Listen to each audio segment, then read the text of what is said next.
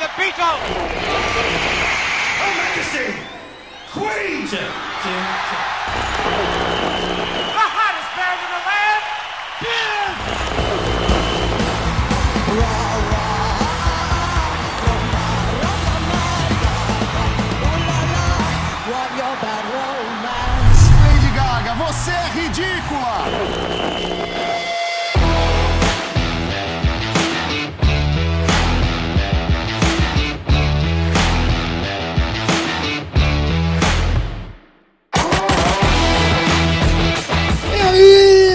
começando aqui o episódio, primeiro episódio, né?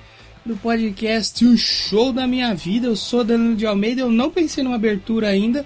Vou ficar usando esse bordão do Galvão Bueno aí por enquanto, até eu encontrar um bordão melhor pra falar sobre shows aqui nesse podcast, onde eu pretendo contar algumas histórias, né, sobre shows que fui, trazer convidados também. Se você caiu de paraquedas aqui, eu sou Danilo de Almeida, lá dos podcasts Doublecast e do Já Ouviu Esse Disco, podcast também onde eu falo de música, no Doublecast eu falo de uma forma mais bem humorada com meu amigo Léo 7.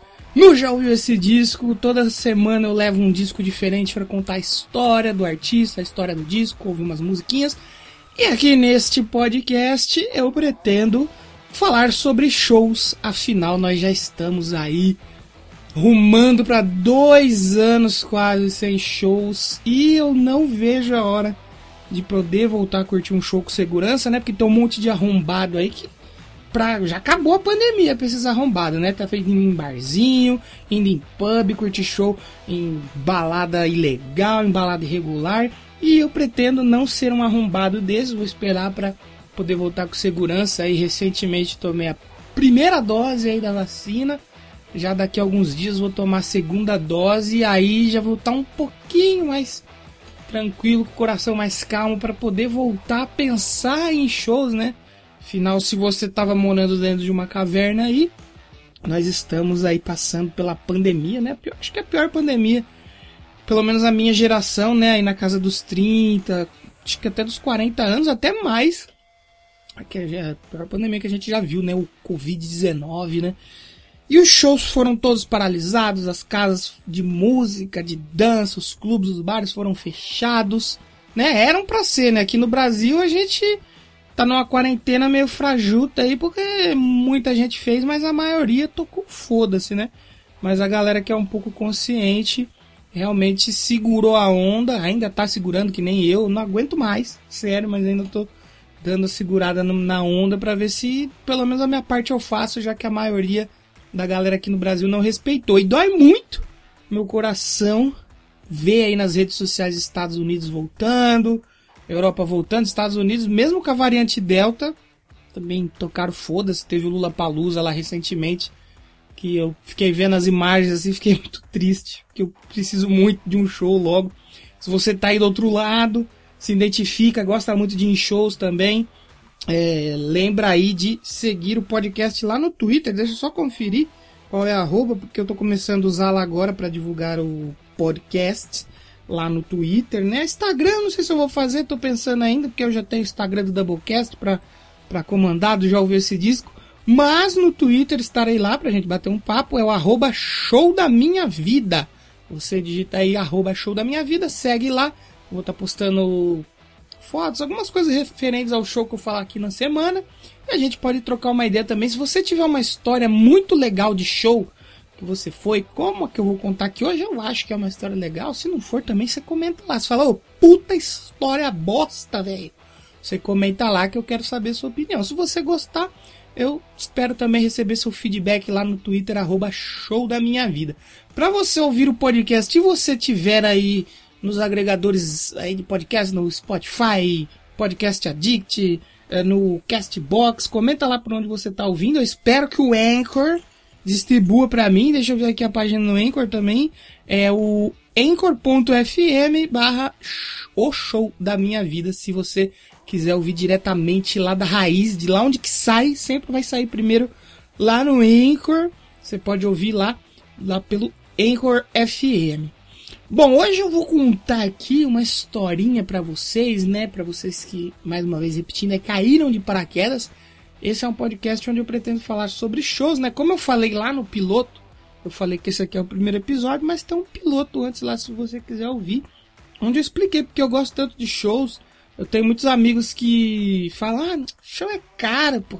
Você paga para ficar longe. Se eu quiser ver o show da banda, eu assisto DVD, cara. E eu, eu não vejo assim, eu acho que é muito legal você estar. Tá é, ali, compartilhar aquele momento com outras tantas pessoas que gostam da mesma coisa que você, está no mesmo ambiente ali que uma banda que você ouve há anos, você tá ali, estando perto ou estando longe, como foi o caso desse show aqui que eu vou falar um pouco sobre ele, que você aí que tem um mínimo de leitura e não caiu aqui do nada, tá vendo aí no título ou na descrição que eu vou falar sobre o show do Iron Maiden em São Paulo, lá no longínquo ano de 2009, cara.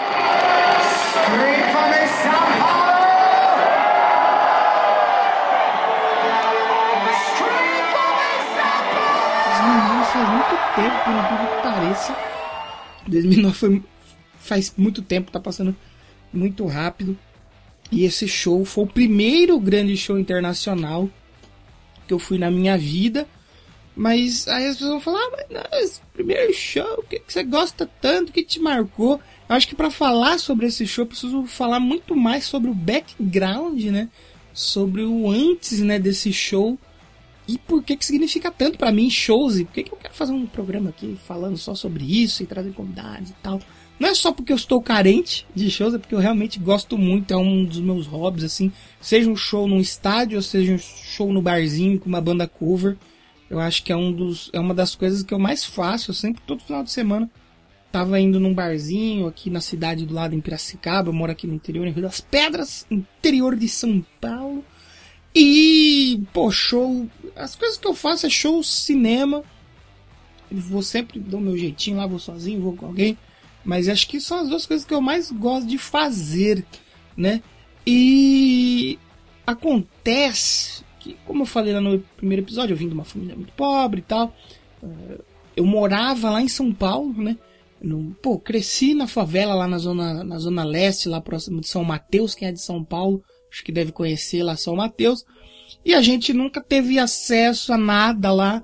Quando tinha algum evento, era um, alguma coisa relacionada a político que ia fazer campanha, levava um comício, algo bem tosco. Não tinha nada de cultura, assim. Eu lembro que antes de vir pra cá, pra Rio das Pedras, o show que eu tinha ido era num parque que tinha lá, próximo a São Mateus, como eu falei, que é de São Paulo, acho que conhece, o Parque do Carmo. Teve um show gratuito do Raça Negra lá, cara. E eu, tenho flashes de memória, era bem pequeno, mas eu lembro que o show não acabou, que teve confusão e corre-corre tal na plateia, eu lembro que não acabou. E depois disso eu fui nenhum com meus pais também que eu não lembro onde foi, se foi no Sesc, se, não lembro onde foi, assim, lá em São Paulo, mas era bem longe da minha casa. Que foi, olha esse line-up, esse line-up desse festival. Que eu tenho de memória era o, acho que era o Daniel, a família Lima e o grande finale, né, o, quem cabeçava o festival era o padre Marcelo Rossi que absurdo. E, e, pô, a minha mãe gostava pra caramba, tinha todos os discos e era de graça, a gente pegou o busão e fomos. É as únicas lembranças que eu tenho de show. E aí depois eu mudei aqui para Rio das Pedras, eu acho que foi 2004 ou 2005, eu não lembro realmente assim a data, mas foi ou 2004 ou 2005. E eu nunca tinha ido num show já gostava de rock e tal. Só que antes, né, até de falar do show, eu preciso dar o contexto da minha família também, porque eu precisei tomar as atitudes que eu tomei pra ir nesse show do Iron Maiden. Porque a minha família, ela sempre. Pô, vocês, vocês sabem como são os pais, sempre muito, muito cuidadosos, querem os filhos debaixo da asa. E como eu fui filho único por muito tempo, meus pais tinham o dobro, né, de, de, querer cuidar e tal. E eles são, vamos colocar assim, meio que conservadores, né? Eles cresceram num contexto totalmente diferente. Hoje eu entendo, na época eu não entendia tanto. Até mais pra frente eu vou falar sobre isso. E quando eu comecei a ouvir rock, lá na, ainda lá em São Paulo, na Zona Leste, é, lá era predominantemente, todo mundo gostava de rap, de hip hop, black music. Eu tinha dois ou três amigos que gostavam de rock e que me ajudaram, né, a construir o meu gosto musical e tal. Nunca pude ir a um show com eles. Fui um show com eles alguns anos mais tarde, mas isso é uma outra história que eu vou contar aqui também. E quando eu comecei a ouvir rock, houve uma resistência muito grande por parte deles, que também eu só fui entender depois, a gente vai envelhecendo, vai entendendo a cabeça dos nossos pais, né? E eu lembro que, cara, sempre rolou muito uma resistência forte, ainda mais Iron Maiden. Pô, a primeira camiseta de banda que eu tive foi uma do Kiss, né? Do Destroyer, que eu vou até. Episódio 2 vai ser sobre o Kiss. E depois eu comprei uma do Iron Maiden com a capa do Killers, cara. E era muito assim, pô, meu pai não gostava, minha mãe ficava meio pé atrás e tal.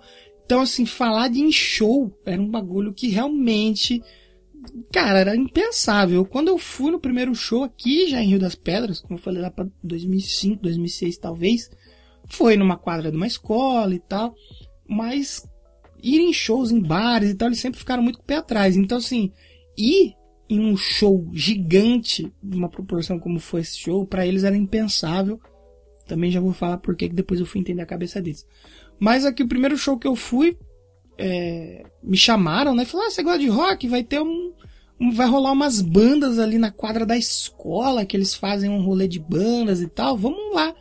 E eu nunca tinha ido nenhum show, não sabia, eu, pelo menos em um show do que eu gostava, eu não sabia o que era, não sabia o que acontecia. Eu cheguei lá, era na quadra da escola, porém o palco era muito bem feito, a banda era muito legal. Até a banda lá do meu amigo Guilherme Beraldo, Fernando Borsato, se vocês estiverem ouvindo aí um dia, um abraço para vocês. A famosa Black Hawk era uma banda de hard rock aqui da cidade.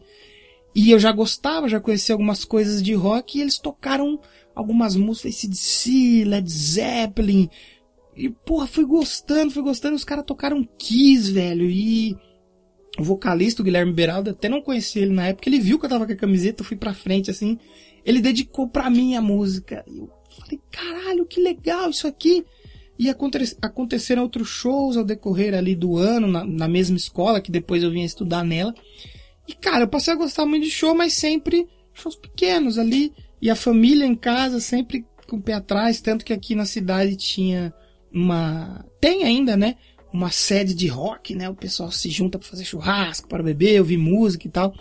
E a minha família não deixava ir lá, porque, pô, esse negócio de rock, negócio do mal. Imagina eu falar para eles que eu queria ver um show do Iron Maiden em São Paulo. Não, não ia rolar, né? Bom, acontece que eu fui ficando amigo do pessoal dessa sede de rock, né? Por causa de Orkut e tal. Nem tinha Facebook na época, era Orkut ainda, se eu não me engano, ainda tava até bem no começo do Orkut.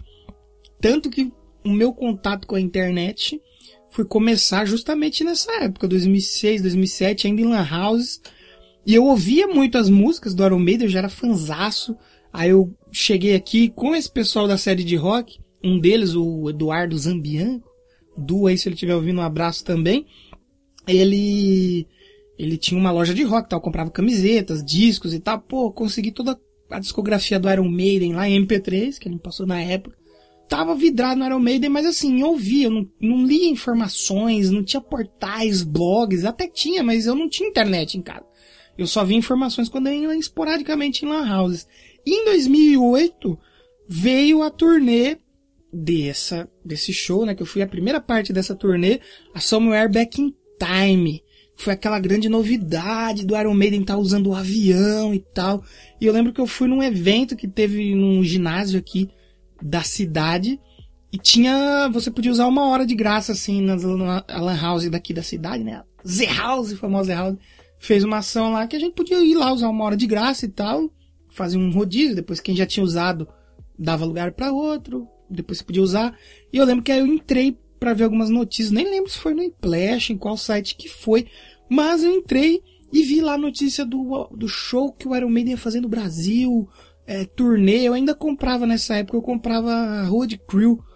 E eu não tinha visto nada ainda, porque eu acho que saiu alguma coisa assim mais próximo do show. Um show do Iron Maiden não termina naquele momento em que a banda se despede da plateia. Ele continua na manhã seguinte, pelo menos para quem viaja no avião do Iron Maiden, como é o nosso caso. Vamos ver só quem é o piloto. O próprio vocalista Bruce Dickinson. Depois dos atentados de 11 de setembro, não é mais permitido filmar na cabine de comando. Então Bruce veio até a área dos passageiros para falar com a gente. Ele explicou que trabalha como piloto normal na empresa que aluga o avião para o Maiden. Não sou de outra volta, não tenho dinheiro para comprar meu próprio avião. Eu preciso trabalhar para alguém. Ele brinca. E jura que assim que essa turnê acabar, em agosto, vai tirar três dias de folga e voltar para o batente como piloto, fazendo rotas como Londres-Barcelona e Londres-Tel Aviv. Eu fico entediado facilmente. A vida não foi feita para ficar deitado na cama, ele filosofa. Mas quem estiver no avião nem vai notar que o comandante é um astro do rock. Ele explica: Eu me tranco na cabine, não espero os passageiros na porta. E a voz, ninguém reconhece? Não, porque quando eu faço os anúncios, eu falo, não canto. I don't sing them, so why should they, you know? Legal, mas ainda não dava para mim ir. Nessa época eu não trabalhava ainda. Eu fosse pedir pro meu pai, claro que ele ia falar não, né? Aí eu, esses caras da sede de rock, eu sei que eles foram, né? Ah, o pessoal aqui, acho que eles só não foram no show do Iron Maiden de 85, do Rock in Rio. O resto eles foram em todos, né? São muito fãs do Iron Maiden, tá? Abraço para todos eles aí. E, pô, aí eu comecei a acompanhar, né? Ia na, na, na Lan House, vi uma notícia ali, uma notícia aqui, aí vem o assunto que a banda vai voltar pro Brasil em 2009 com a parte 2 da turnê. Eu lembro que na época até saiu bootleg em CD do show de 2009 onde Bruce fala que eles voltariam, do show 2008, né, onde eles falam que voltariam, e depois saiu um DVD, um bootleg do das imagens da mesa lá que vai pro telão do show de Porto Alegre. E, pô, aí eu já ah, foi aí a partir daí que eu comecei a acompanhar o Maiden mesmo, não só ouvir as músicas, mas também acompanhar tudo que estava acontecendo. Eu falei, cara, eu tenho que ir nessa porra, eu vou nesse show, se foda, eu vou, eu não quero saber, eu vou. Como é que eu vou fazer pra ir? Eu não sei, mas eu vou já estava trabalhando, já tinha um dinheirinho. Na época eu acho que eu ganhava 300, 400 reais, o que era muito. Mas. E o ingresso, né, na verdade, era, era barato. Eu paguei na pista comum 130 reais. Hoje você paga na cadeira lá na puta que pariu, lá em cima.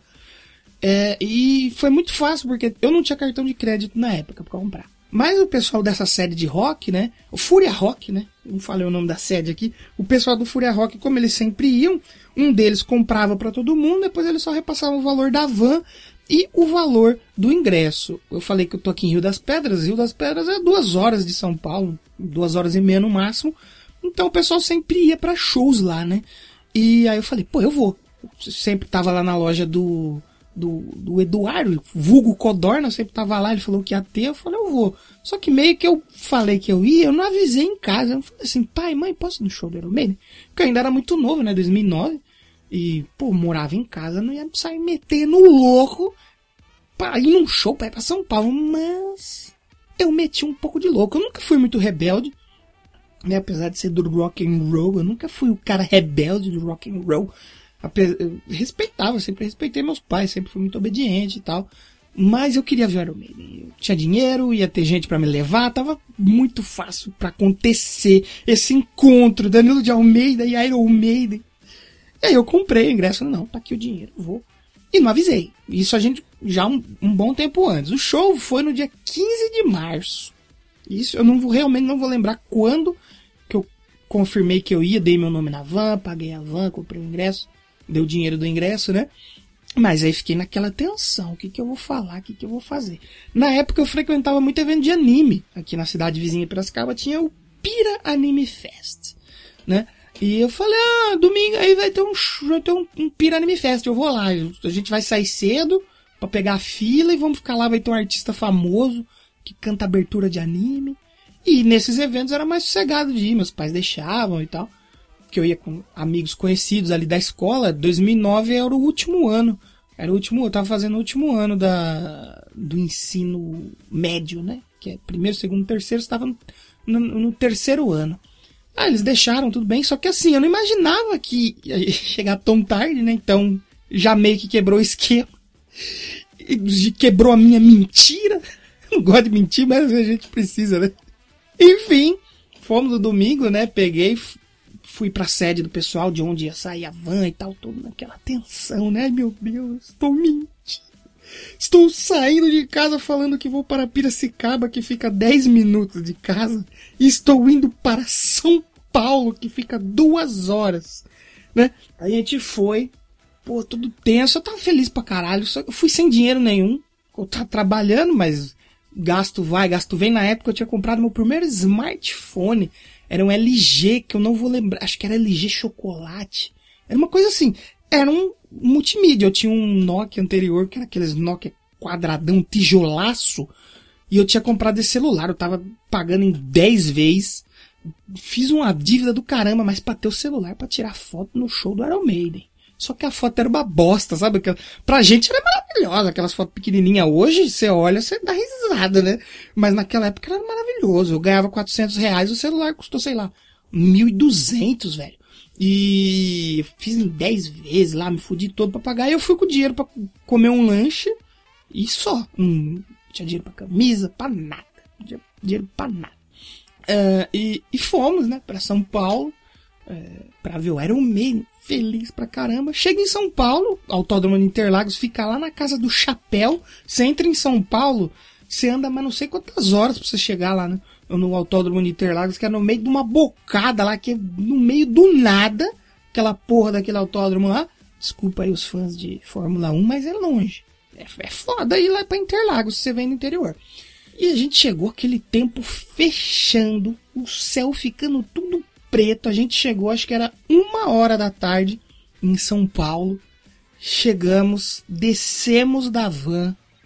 Caiu uma, uma, caiu uma chuva, meu irmão. Mas caiu uma chuva. Não, não é possível.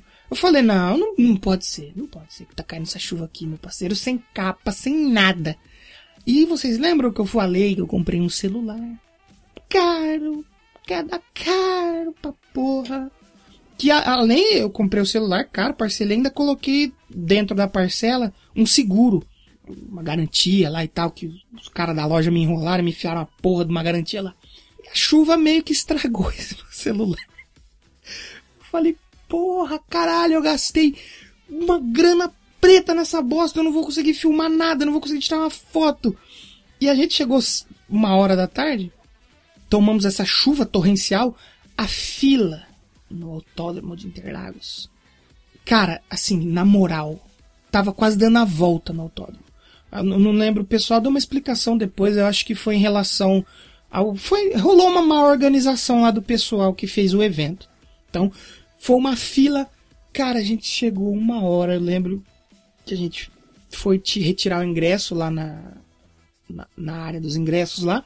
E a gente começou a andar para ir pro final da fila. Andando. Andamos, andamos. Eu falei, mano, a gente vai chegar em Rio das Pedras desse jeito, velho. que fila é essa que não acaba? Na moral, tava quase dando a volta no Autódromo de Interlagos. E a gente foi. Pra resumir, pegamos chuva, ficamos ensopado, frio, vento bateu, secou a gente na força do ódio, e o celular, no fim das contas, secou. Eu, foi um milagre. Secou, ligou e funcionou. Ia ter de abertura a banda da filha do Steve Harris e o Shadow Side, uma outra banda que eu gosto também. Gostaria muito de ter visto. Mas por causa da fila, eles atrasaram em uma hora o show para todo mundo poder entrar. O empresário do, do Iron Maiden, Ross Millwood, acho que é assim que se pronuncia o nome dele. Não sou muito bom em inglês. Ele subiu no palco para explicar e esperar todo mundo entrar até começar o show. Não teve o show da, da Shadow Side, uma banda brasileira muito boa, recomendo também.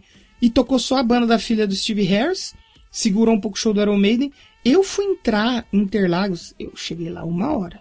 Eu fui entrar em Interlagos, era quase nove horas. Nove, eu, se eu não me engano, realmente, 2009 faz tempo já, né, gente? O show começou era 9 ou 10 horas, eu realmente não me lembro. sei que eu entrei em Interlagos, começou o show.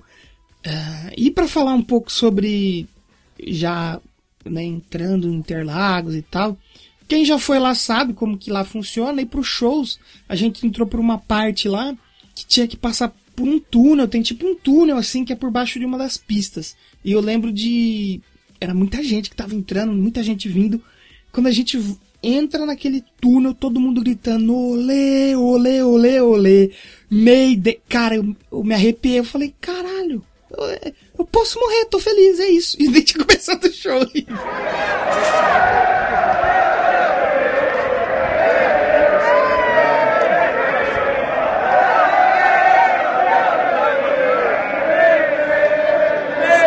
Aí a gente sai do túnel, passa pela pista ali de Interlagos, um trecho da pista. Eu falei, caralho, mano, eu tô em Interlagos, velho. O Ayrton Senna correu aqui, mano. O Schumacher, eu tô aqui. Eu queria ajoelhar assim. Eu nem sou tão fã de Fórmula 1 assim, hein? Imagino que o pessoal fã deve ter ficado mais feliz ainda, né? Ver o Iron Maiden e Interlagos. E aconteceu que vocês lembram que eu falei que choveu um pouco, né? O quem já foi em Interlagos, acho que Lula Palusa acontece lá bastante. O show é ali no mar que tem um gramado, um chão de terra batido. Meu irmão, tava uma lama, mas tava uma lama, mas muita lama. Tinha muita lama ali. E a lama foi sujando os nossos sapatos, aí conforme o show passando foi su... Eu lembro que eu cheguei em casa com lama no joelho. Eu tinha falado para minha família que eu ia para um evento de anime. Como é que eu explicar a lama? Dei meus pulos, né? Mas a gente entrou, lembro que eu entrei emocionadíssimo assim, eu queria o mais perto possível, porque aonde foi o show ali em Interlagos era uma parte meio subindo assim, né? O palco ficava, era como se fosse um anfiteatro, talvez assim. O relevo ali de Interlagos, aonde era a pista comum, né? Quem pagou mais barato ia meio que a parte de trás ia ficando mais alta. Só que eu queria mais perto da grade, que eu quero ficar perto. Só que eu sou pequeno, né? Então a minha visão ficou um pouco prejudicada. E, cara, aí o Iron Maiden começa tocar. Eu já tinha visto o DVD, né? Como eu falei, saiu o DVD bootleg. Eu já sabia que quando tocava Transilvânia, na verdade, que em Doctor Doctor, né? Que eles costumam usar do, do UFO, é, toca Doctor Doctor, já é a preparação pra intro da banda. E aí começa Transilvânia, aquela instrumental.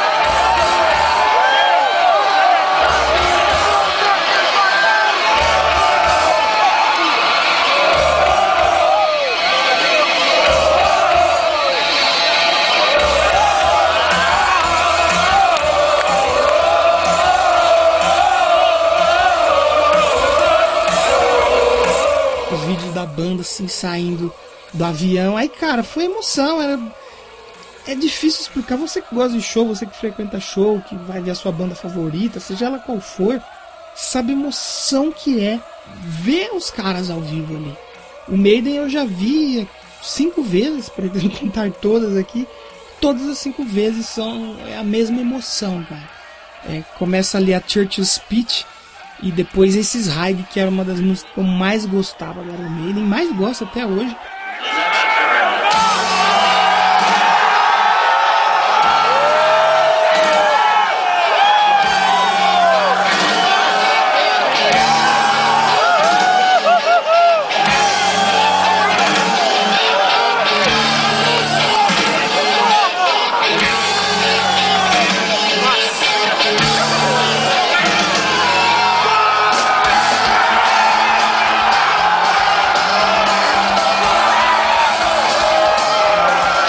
E o mais legal desse show que foi uma. Como foi uma turnê que eles estavam revisitando clássicos e tal, teve músicas, por exemplo, que nem Children of the Damned, foi voltar agora, acho que na última turnê do The Book of Souls, se eu não estou enganado. Eu sei que fazia uma, um tempão que eles não tocavam essa música. Pra mim, dos shows que eu fui, eu acredito que o melhor setlist foi desse show. Tem, além da, daquela lista que o Maiden tem que tocar sempre, né?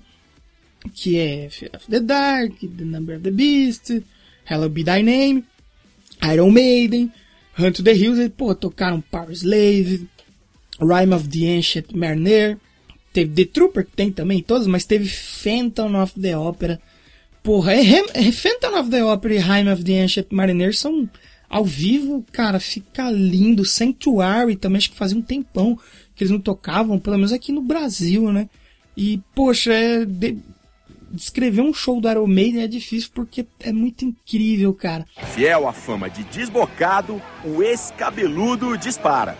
Olha, é a mesma coisa que ver filme de sexo de graça na internet. Não é como transar de verdade com a atriz principal, mas ver um show do Iron Maiden ao vivo é como fazer sexo de verdade. It's like having sex for real. Nessa turnê eles estavam trazendo de volta os cenários da turnê do Power Slave. E na faixa Iron Maiden aparece a esfinge atrás do palco assim. E, e a banda na hora que faz aquela parada, né? Que Steve Harris faz tipo um solinho ali no meio da música. Fazia exatamente como na, no turnê do Power Slave, a Esfinge soltava uns fogos pelos olhos assim, e abria, virava um Ed Múmia se balançando. Cara, foi um momento assim único, único, único mesmo que você que já foi num show de um artista que você ouve todo dia e você, que nem eu falei, eu, porra, eu ouvi Iron Maiden desde que eu morava lá em São Paulo, né? Cresci lá na favela e tal, lugar pobre, eu sempre ouvia, tinha alguns disquinhos. O primeiro disco que eu comprei foi uma coletânea do Iron Maiden, piratinha ainda ali, né? Eu comprei por causa da capa, achei legal o monstrinho ali, que era o Ed, nem sabia o que que era. Eu tinha posters do Iron Maiden e o único lugar que eu vi Iron Maiden era nos posters da revista ou quando passava um clipe na MTV uma vez ou outra. A primeira vez que eu vi o Iron Maiden em movimento, assim, que eu vi a banda tocando, fazendo alguma coisa, foi no clipe de Can I Play With Madness na MTV.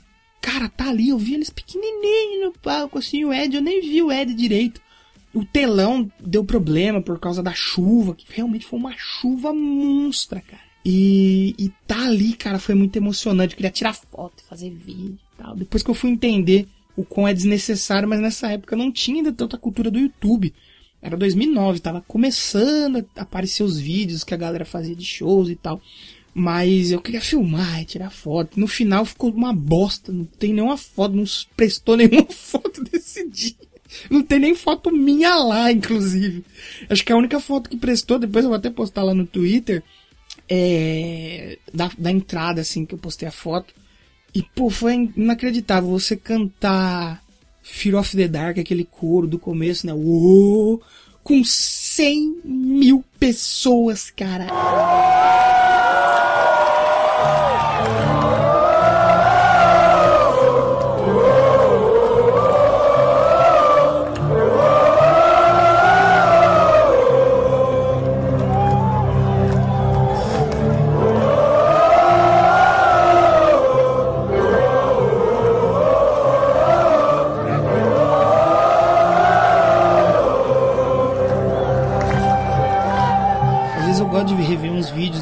Que eu fui, né?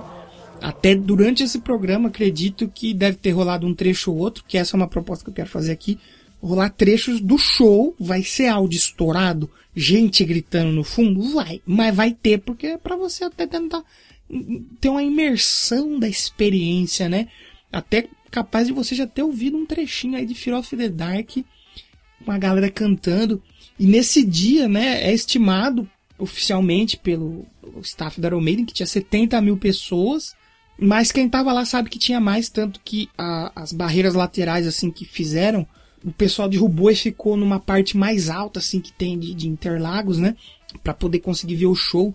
Tem fotos, saíram fotos depois, mais tarde, no, no livro do Iron Maiden, o Flight 666. Saiu foto do, dos dois shows que eu fui, né? Depois de 2011 eu fui de novo. Vai ser outro episódio aqui. Mas tem fotos desse de Interlagos, no outros shows também, que eles foram em Manaus, Rio de Janeiro, Porto Alegre. E tinha muita gente. É estimado, né? 100 mil pessoas, maior show solo do Iron Maiden. Porque para festivais, né? Tocaram no Rock in Rio em 85, mas show solo da banda foi o maior público.